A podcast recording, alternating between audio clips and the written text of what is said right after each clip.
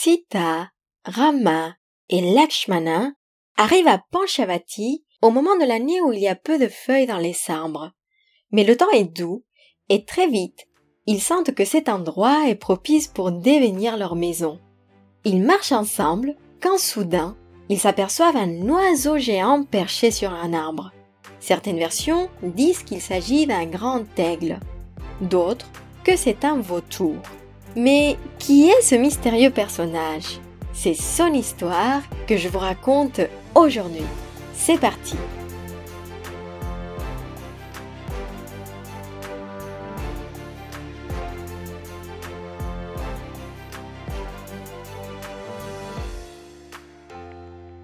Alors, au début, il faut dire que Lakshmana pense qu'il s'agit d'un Rakshasa. Maintenant qu'on connaît un peu mieux le frère de Rama, on sait que même s'il est très vertueux, il a le sang chaud, Lakshmana. Alors, il ne tarde pas à préparer son arc et sa flèche, prêt à tuer cette créature. Heureusement, Rama est là pour l'arrêter et baisser le bras de son frère. L'oiseau regarde dans leur direction. Il tourne la tête, et puis il regarde à nouveau dans un mouvement rapide.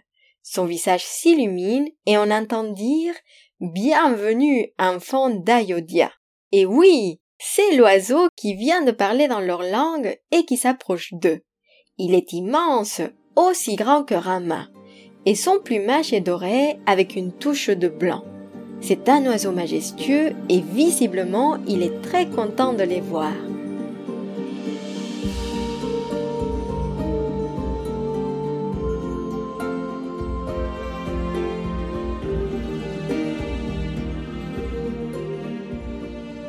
Rama s'adresse à lui, très respectueux, et lui demande qui il est. Et l'animal leur dit qu'il est un ami de son père et leur raconte ses origines. Si on remonte loin dans le temps, il est descendant de Brahma. Un de ses petits-fils, Kaishyapa Prajapati, a eu plusieurs filles, dont la belle Chieni. De l'autre côté, Vinata a donné naissance à Garuda, la monture de Vishnu, et à Aruna, qui conduit le char de Surya, le déva du soleil. Eh bien, il se trouve que Chieni s'est marié avec Aruna et ils ont eu deux fils, Sampati, l'aîné, et Jatayu, le cadet. L'oiseau qui se tient devant nos personnages s'agit du cadet Jatayu. Quand Rama entend ce nom, il sourit. Son père lui avait beaucoup parlé de Jatayu quand il était enfant. Ils avaient combattu ensemble dans une guerre contre les Asuras et lorsque le roi parlait de lui, on aurait dit qu'il parlait d'un frère. L'oiseau se rapproche de Lakshmana qui, il faut le dire, n'a pas quitté sa main de son arc et le regarde attentivement. Finalement, Lakshmana range ses armes et rejoint ses mains pour saluer Jatayu. L'oiseau, qui possède beaucoup d'élégance, il faut l'imaginer, répond avec un signe de tête. Il leur souhaite la bienvenue à Panchavati et leur offre sa protection. Lorsque Rama et Lakshmana partiront à la chasse, il veillera sur Sita.